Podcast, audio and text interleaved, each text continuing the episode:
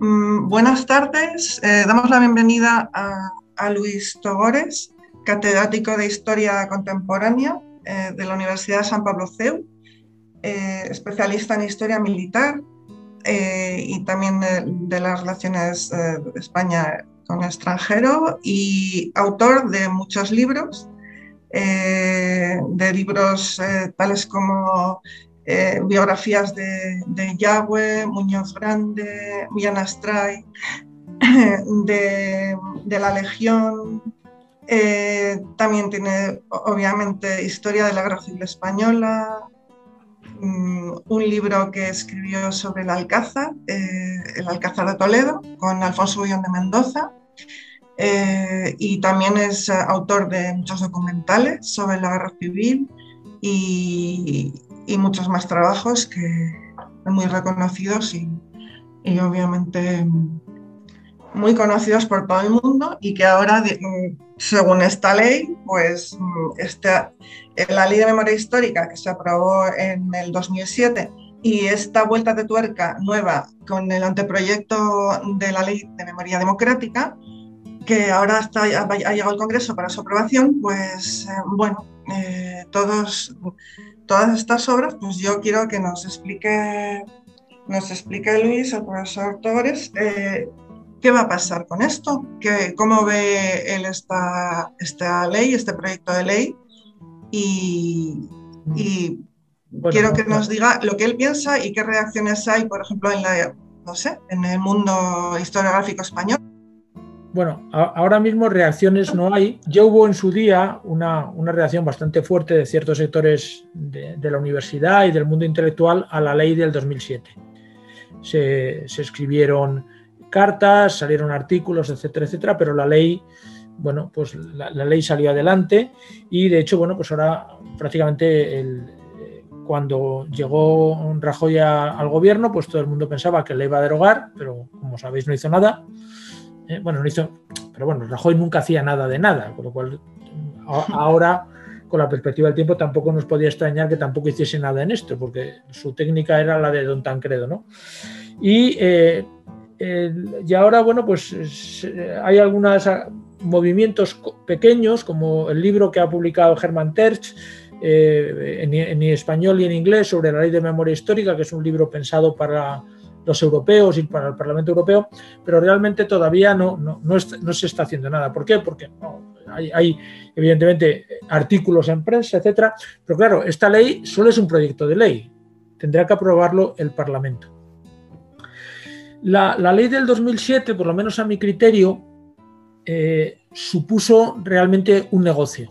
Eh, a lo mejor soy aquí un poco un poco bruto, supuso un negocio que hubo una serie de asociaciones y de gente que eh, encontró un nicho de, trabajo para, ganar dinero, ganar dinero que, no podía ganar de otra manera. Entonces se montaron una serie de asociaciones y chiringuitos que se dedicaron con mayor o menor suerte a desenterrar cadáveres, a dar conferencias, a hacer cosas, porque había un dinero destinado a eso y evidentemente fundamentalmente la, izquierda, eh, que tiene bastante habilidad en eh, los núcleos de partidos, como eh, señaló, señaló Errejón, etcétera, pues capitalizaron esto, porque en cierta forma era una ley hecha para ello, y bueno, pues montaron una estructura de, ganar dinero y de, crear estructuras para el partido.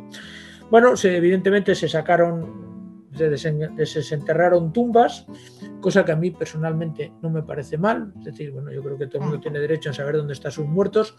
Otra cosa es que realmente se hayan desenterrado a los y hecho como se debería hacer y no haya sido un negociete de algunos.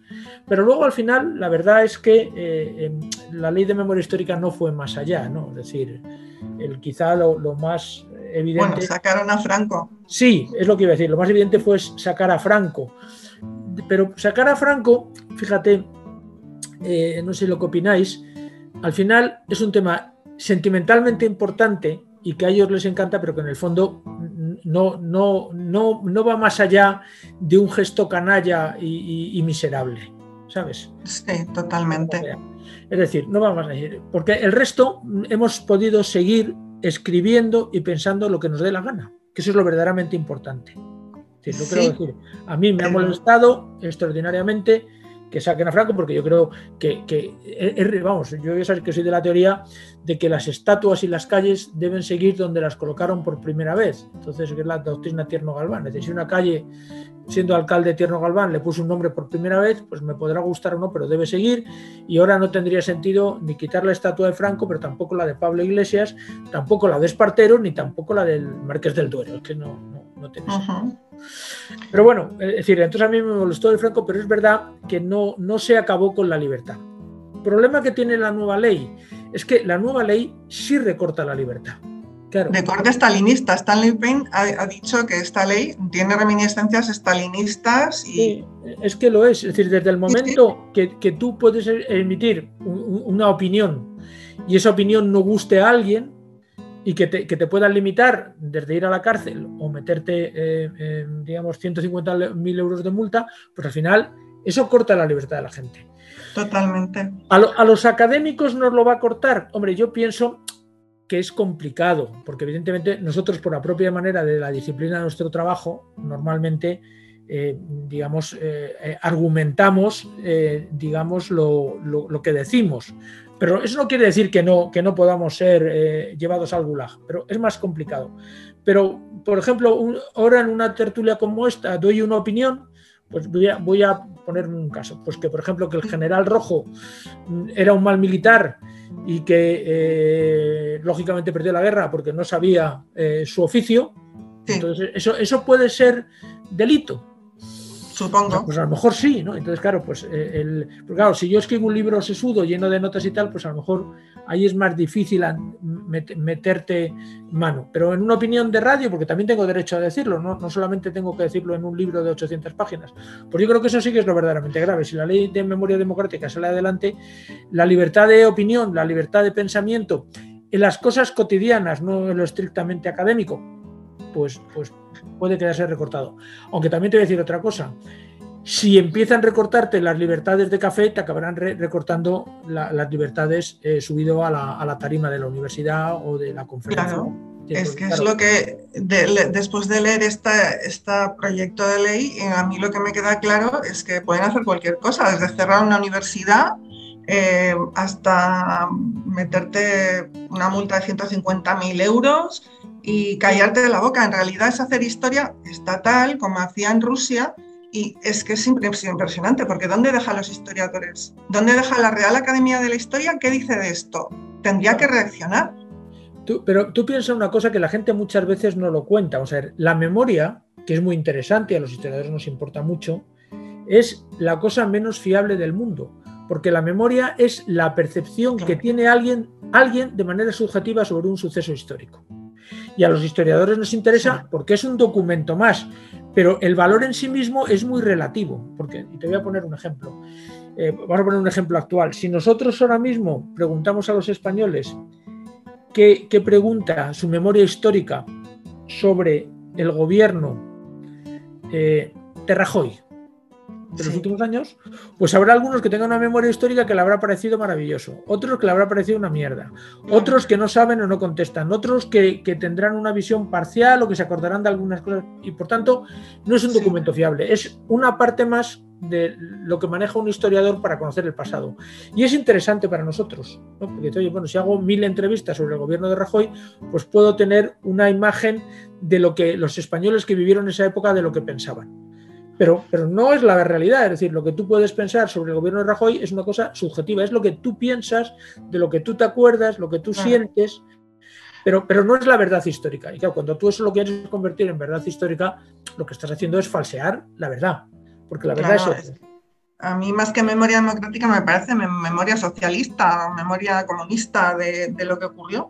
Luego me, me, llama muchísimo la atención este neolenguaje esta, estas palabras grandilocuentes, verdad, justicia, reparación, concordia, convivencia, pluralismo político.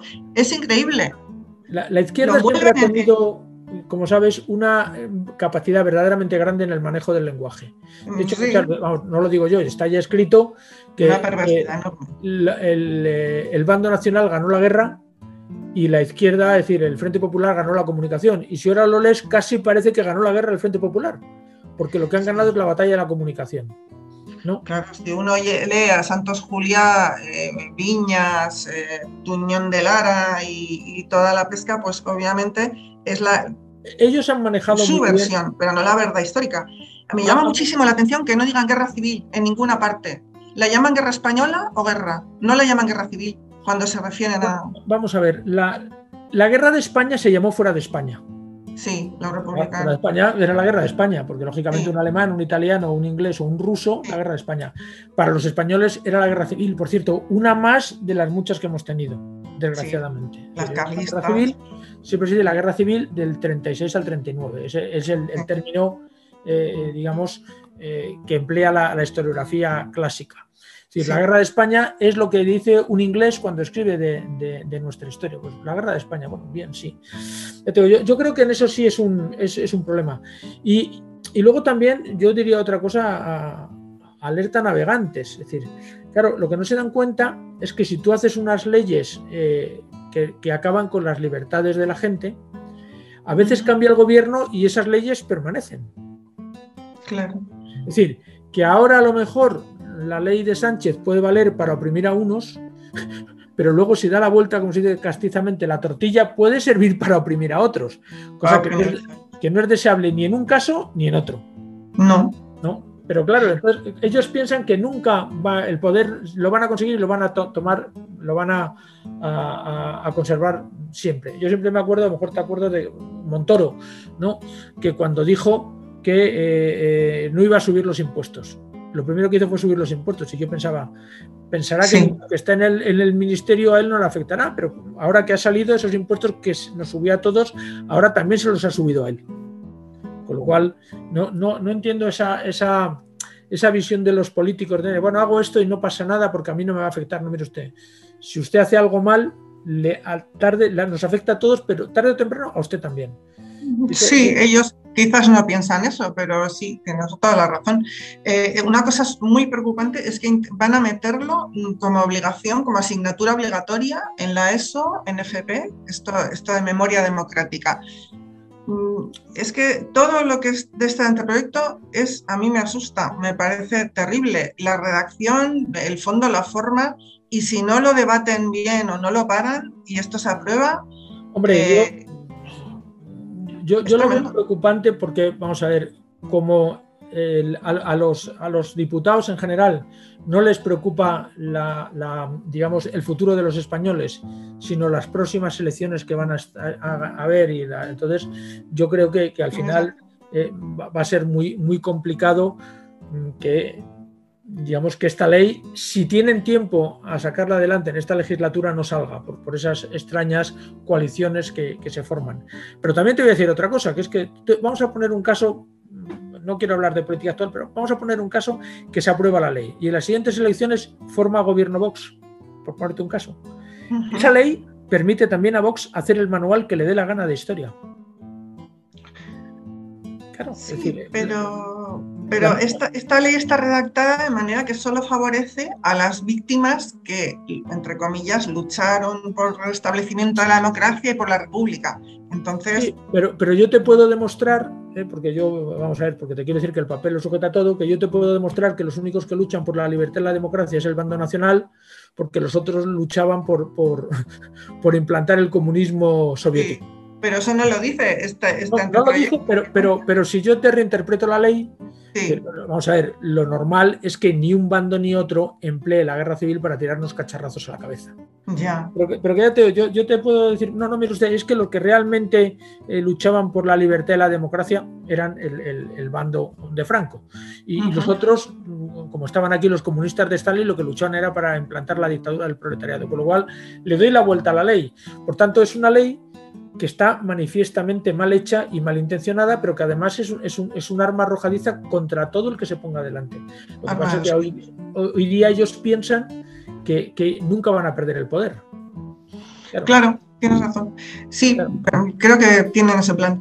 Eh, eh, una, estuve el otro día hojeando un libro de Ricardo da Cierva, Historia Total de España, y, y él dice que él recrimina a Felipe González por haber despertado, digamos, eh, pues eso, los fantasmas de la guerra civil eh, que estaban, bueno, que parecía que se había superado, ya con el gobierno de Suárez se, digamos que se restituyó el honor de las víctimas, se, pagó, se pagaron pensiones, o sea, se hizo mucha labor que ahora parece que no se ha hecho. Entonces, él dice que Felipe González, en los años 90, al ver que perdía la mayoría absoluta, se enterró de la chaverra, digamos, se enterró todos los fantasmas de la guerra que fue el primero, porque la gente cree que ha sido Zapatero. Sí, pero lo que ha hizo Felipe González, comparado con esto, era una minucia. Pero ya, sabes tú la frase esa de que eh, detrás vendrá que bueno hará.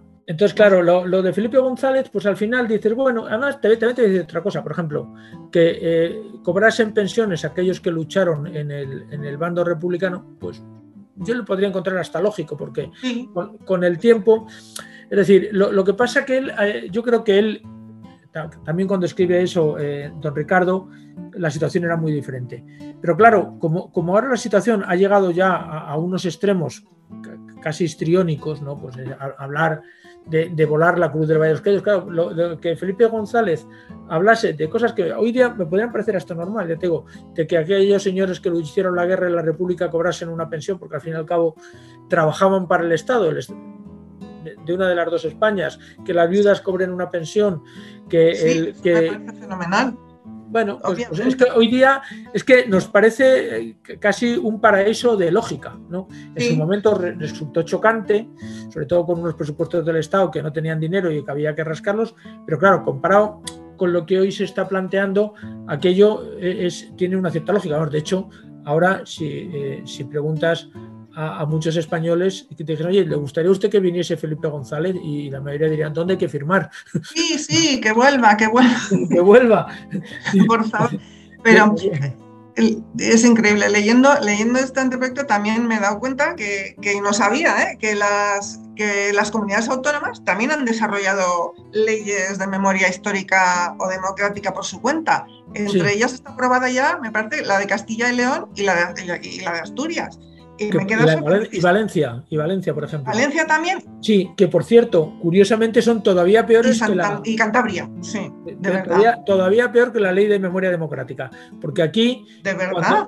Cuando, queremos ser chulos, queremos ser más chulos que nadie, ¿no? Sí, sí, sí. Pues eh, eh, al único que veo batiéndose el cobre es al pobre Stanley Payne. O sea, está con sus 87 años el hombre diciendo que, que es totalmente injusto, sesgado, que eso no es historia, y, es el único que veo que levanta la voz así firmemente. Bueno, el, hombre, si ahora ves la. También no tiene peligro, porque como es tejano y está fuera, pues. están saliendo muchos artículos y muchas cosas. Es verdad que todavía, digamos, mm, la gente se está tomando mm, la cosa con calma porque, vamos a ver, todavía no ha ido al Parlamento. Y esto tardará, que, no es una cosa de hoy para pues Yo creo que con la marcha que lleva la prueba antes de, que acabe julio, porque como tiene mayoría absoluta, ¿no? Para aprobarla. Bueno, yo, yo, creo que es complicado. Y luego, y luego también hay, hay que ver, vamos a ver, yo, a mí me gustaría confiar en nuestro sistema legal, que el gobierno no puede hacer leyes ilegales. ¿no? Por ejemplo, vamos a ver, al final la Constitución garantiza la libertad de, de opinión. Vamos a ver, a usted puede ser que no le guste lo que dice el general Chicharro en la Fundación Francisco Franco, ¿no? Pero al final, es decir, la, libertad de opinión, que eso ya lo ha manifestado el tribunal, no, es decir, que a usted no le guste que haya franquistas no quiere decir que usted los puede estigmatizar. No, podrá usted no darle subvenciones, podrá usted, pero al final no los puede meter en la cárcel, mientras que no, no vayan contra... Arruinar contra los delitos, ¿sabes? Porque, porque el ser franquista no es un delito. usted, usted puede decir, no, no puedo entender que usted lo sea, no veo las razones y tal, pero al final, bueno, es como, no sé, me van a preguntar ustedes, es como las guapas que se enamoran de tíos feos como yo, cosa rara. Pero usted, oiga, pues es que las guapas no tienen derecho, pues mire usted, es decir, es que vamos a meterlas en la cárcel porque tienen mal gusto, pues mire usted no, no es así. Entonces, bueno, yo, creo que al final los tribunales confío en que, en que haya un grado de inconstitucionalidad. Pobres jueces, están haciendo una de, vamos, de, tremendo la fuerza que están haciendo los jueces contra todo lo que está pasando. Eh, en, el anteproyecto se habla de, extinguir directamente la Fundación de la Santa Cruz del Valle de los Caídos. No, no, se habla de la Fundación Francisco Franco, aunque se, es implícito que también Hombre, yo no sé exactamente, vamos a ver, el, edificio sabes que es eh, propiedad de patrimonio del Estado. Sí. pero es una, es una basílica, una basílica papal. Sí. Es decir, que yo no sé hasta qué punto pueden coger una basílica papal y, puede eh, un gobierno, mm, digamos... Y resignificarla, que es lo que dicen que van a hacer. Por lo menos eh, eh, la Iglesia tendrá que decir algo. Por ejemplo, en el caso de Franco, es verdad que el cardenal Osoro autorizó que entrase la policía. Sí, vaya. Ah, entonces, yo no sé si, si ahora ante va a dar un paso más que, permita que a lo mejor pueden sacar a los frailes, porque claro, los edificios que hay atrás donde viven no, no es la Basílica Papal, pero la basílica sí, la basílica está protegido por el concordato. Es decir, bueno, las cosas son complicadas. Es verdad que, la, iglesia no tiene hasta ahora una, postura muy decidida sobre, sobre qué hacer. No, hombre, el Santiago, Santiago Cantera, el, prior sí tiene una postura decidida, que yo creo que es la, coherente de, un, abad del Valle de los Caídos, ¿no? Eh, heredero de Fray Justo Pérez Durgel. Pero, pero el, en el caso de, Osoro no sabemos y tampoco sabemos que el, que el Papa hará. Bueno, hombre, yo, yo quiero pensar que la, Iglesia mm, en un momento determinado mm, también se tendrá que contar algo al gobierno y a los católicos, porque también es verdad que, el coger la, la cruz y desmontarla no creo que lleguen a tanto. Eh, eso ha dicho Bolaños, pero yo en el anteproyecto no lo he leído. Eso de que iban a tumbar la pero lo ha dicho Bolaños. Sí, Bolaños lo ha dicho, que es el nuevo ministro de Memoria. Además, eh, eh, este señor no, es, no es un bocas como nuestra. Es abogado. Se supone que ha estudiado leyes. Sí, bueno, Carmen Calvo también. Bueno. Pero bueno, tenía otro talante de, era, era más, digamos, una mujer que hablaba más, ¿no? yo creo que, pero bueno, no sé, la, verdad es que es un momento, eh, eh, digamos, eh, un nudo importante en lo que va a ser la sociedad española. Para mí, mucho. Con, todo el tema de, cerrar el valle y tal, que todo me parece muy grave, al final lo, a mí lo verdaderamente importante es el tema de la libertad. Sí. Porque la cruz la podrán quitar y a mí me molestará y a lo mejor otro gobierno la levanta. O se pone en otro sitio o nos quedamos sin ella, pero, pero bueno, vale. Pero el tema de la libertad sí es algo que nos afecta a todos. Y es el tema donde realmente para mí está la clave. Mucho, evidentemente. Sí, sí. La clave es la libertad. Mire usted, la, palabra esa de libertad que a Ana Belén se le llenaba la boca, etcétera, etcétera. Bueno, pues miren ustedes. yo, entiendo, La libertad de ellos, pero no del, resto de los españoles. Es el, tema que hay libertad. Es la frase esa que siempre se adjudica a Bertolt Brecht, pero que en realidad es de un sacerdote alemán que vinieron a por los judíos y nadie hizo nada, vinieron a tal, bueno, pues al final mm, vienen a por ti, te quitan la libertad y entonces realmente el, gran adelanto que nos ha costado desde la Revolución Francesa hasta ahora de tener unas sociedades igualitarias, libres, con igualdad de oportunidades, donde todo el mundo con ajuste a la ley puede opinar, pensar y tener la religión y la opinión que quiera, estos señores se lo quieren cargar, porque claro, cuando empiezas por ahí ya, ya puedes hacer absolutamente todo, ¿no? Entonces, realmente es, volver a la tiranía y a, la, la, época más oscura de, la historia de la humanidad y de la historia de Europa. Entonces yo creo que ahí el tema es pelear por, lo verdaderamente importante que es el tema de la libertad. Es verdad que si se pierde lo de la cruz, lo de la libertad se perderá, porque la gente lo de la cruz lo ve como algo material y más tangible, y lo de la libertad es algo etéreo. Bueno, nadie me va a prohibir, pero hasta que te prohíben, ¿no? Claro, no, no, y esto lo va a hacer. Bueno, pues estamos llegando ya al final de la entrevista. Te agradecemos muchísimo tu paciencia. Y, todo lo contrario, estoy encantado. Y que nos hayas aceptado esta entrevista con tan poco tiempo. Muchísimas gracias, Luis, y hasta siempre. gracias, a Dios. Muy fuerte.